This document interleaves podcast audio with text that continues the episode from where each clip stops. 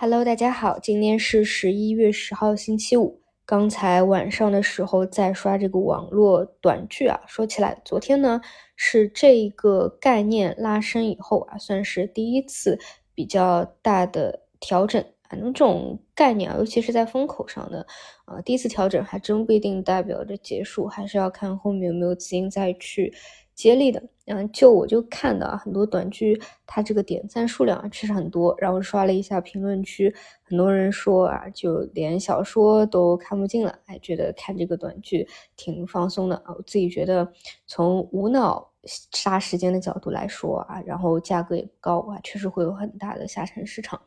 啊。包括呢，我看最近几天天一些呃这种公众号啊。也会去聊到最近的这个短剧爆火的市场啊，就它现在确实是成为一个新的风口，而且呢有很多 IP 的合作，比如昨天晚上啊，中手游确认旗下 IP《仙剑奇侠传》要授权给之前爆火的那个完蛋美女的制作组，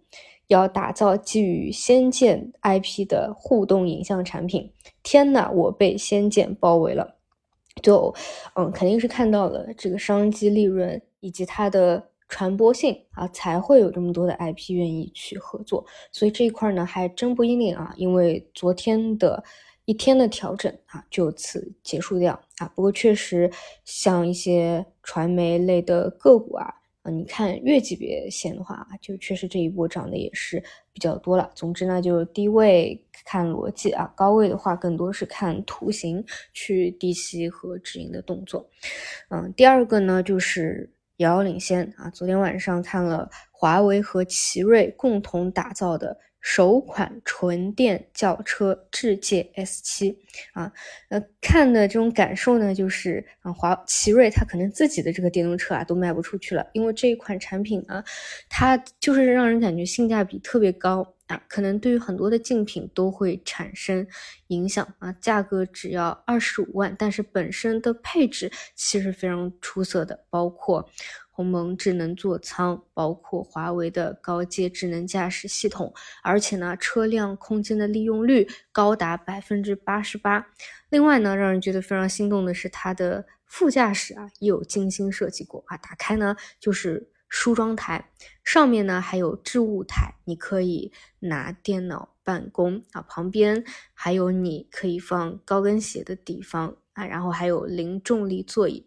就。很为女性设计啊，就想象一个画面，老公在开车，但老婆可以非常享受啊。我是真的觉得，如果现在家庭还没有配置汽车的，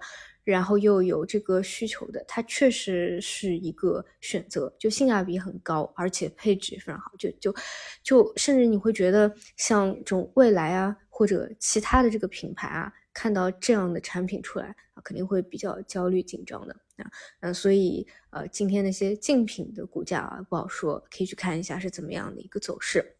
除此以外呢，昨天晚上像理想啊也发了三季报啊，又是创出季度收入的一个新高啊，表现非常出色。理想。表示所有的纯电产品将均坚持三个原则：充电的突破、空间的突破和造型的突破啊！所以晚上美股啊，现在盘前都是上涨的。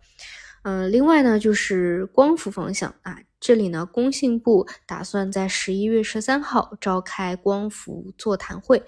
讨论光伏现状及问题。引导行业产能合理的布局，会议的规格是大大高于此前的。嗯，这一块呢，你可以理解为是对于光伏行业供给端的一个利好，产业政策去引导产能的健康发展，或者呢，你也可把可以把它理解为是一个政策底啊。我我的理解啊，就是。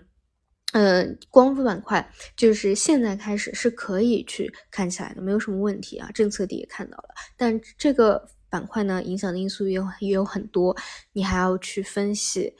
国内国外的需求端的情况、价格、盈利水平的情况、库存消化的情况啊，包括像这种成长股的风险偏好啊，和美国停止加息啊，未来降息的一个预期和时间点都是息息相关的。啊，所以后面两天呢，我会基于这几个点啊，再去扩展、去扩展开来聊一聊啊。但我是觉得，嗯，经过这样的一个时间和空间的调整。啊，是可以看起来的啊。那么，就像昨天呢，也有一个彻底反弹啊，可能从底部起来呢，啊，都是一波三折啊，就像现在的股指一样，